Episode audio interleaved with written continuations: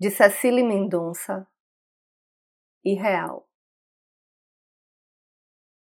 Tenho sonhado com o mar, com as ondas devorando cada pedaço do meu ser, a maré levando consigo minhas dores e pedras perdidas que rasgam minha pele.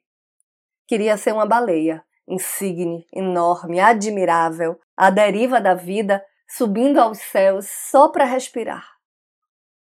Nado sem parar ouvindo sons, das ondas agitadas, das conchas perdidas, das crianças esbaforidas, dos ambulantes gritando, dos cachorros latindo, uma confusão sem fim.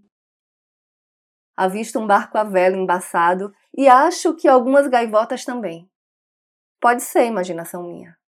É que cada dia que passa acordo um pouco mais míope.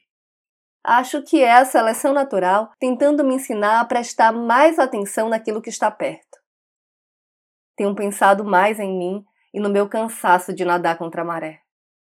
Às vezes eu só queria boiar, deixar a correnteza me levar para onde ela quiser. Mas é tão difícil ficar sem respirar.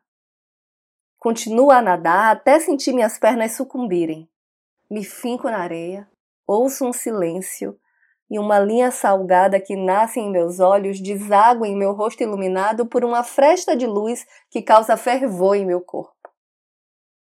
Molhada de suor, desperto. Quando parei de submergir? Acho que vivo uma mentira.